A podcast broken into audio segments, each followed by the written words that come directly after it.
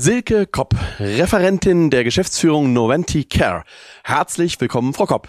Dankeschön.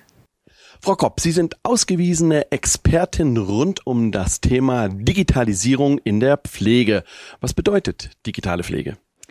Digitale Pflege bedeutet irgendwie alles heutzutage. Schauen wir mal in die Medizin, digitale Medizin, was verstehen wir darunter? Unterstützende ähm, medizinische Diagnostika, in, in Form einer App. Genauso können wir das auf die Pflege übertragen. Nur, dass wir da ja keine Diagnostik haben, sondern sich eher alles um den Patienten dreht. Und das ist zum, zum Großen die Dokumentation.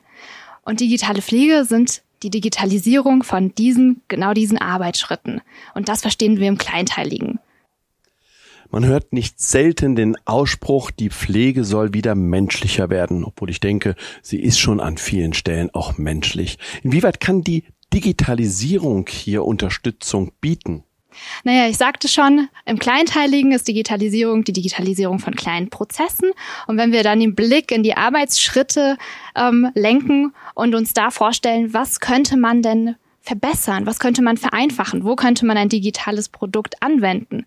Das verstehe ich unter, unter, einer, unter einer tatsächlichen Verbesserung. Wenn wir die Pflege als Ganzes betrachten, haben wir, können wir alles dritteln. Also wir haben ein Drittel Pflege, körpernahe Pflege, ein Drittel dann so Hohl- und Bring. Dienste oder Geschichten und das letzte Drittel ist alleine Dokumentation.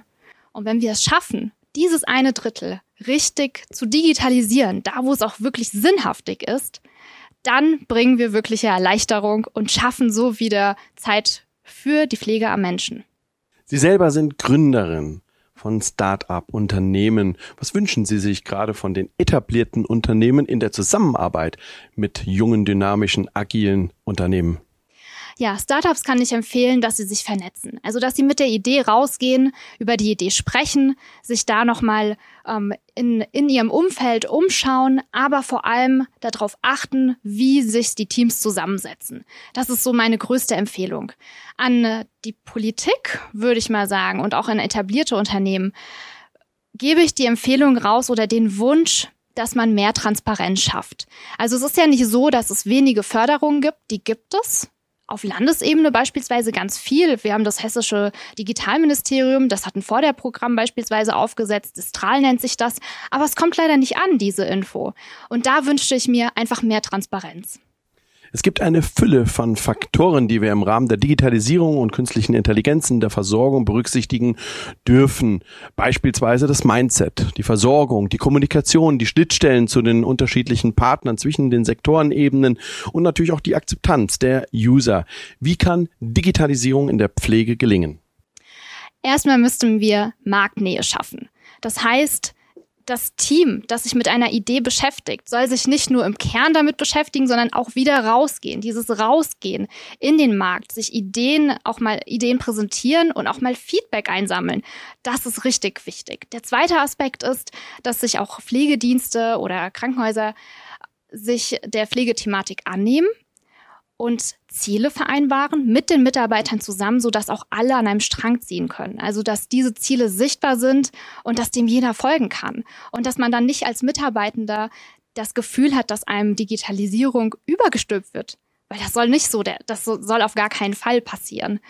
Und dann, ähm, dann natürlich als dritter Punkt, dass man Mut macht, mitzureden. Also dass, dass man auch mal als Mitarbeitenden in der, in der Mitarbeiter in der Pflege auch mitsprechen darf und auch mal einen Aspekt beleuchten, aus, aus einer anderen Perspektive beleuchten kann, die vielleicht der Leitung, die jetzt ein digitales, ähm, ja die ähm, das in Auftrag gibt, beispielsweise die Anschaffung einer Software, dass man sich da aussprechen kann.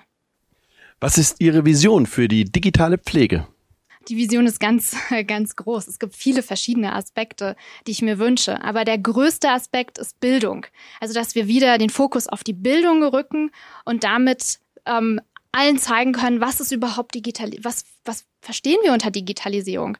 Wir reden ja alle davon und irgendwie hängt uns dieser Begriff schon aus den Ohren heraus, aber wir verstehen ihn doch noch nicht so ganz.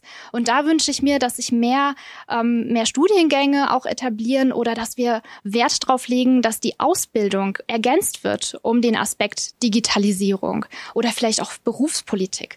Das ist so die große Vision. Und dann natürlich der Appell auch, das anzunehmen, was wir jetzt hier haben. Wir denken immer an große, äh, große Entwicklungen, an Robotics, aber wir müssen doch mal einen Schritt zurückgehen und mit dem, was wir an Technologien haben, anfangen anzuarbeiten und die auch zu etablieren. Frau Kopp, vielen herzlichen Dank. Danke Ihnen.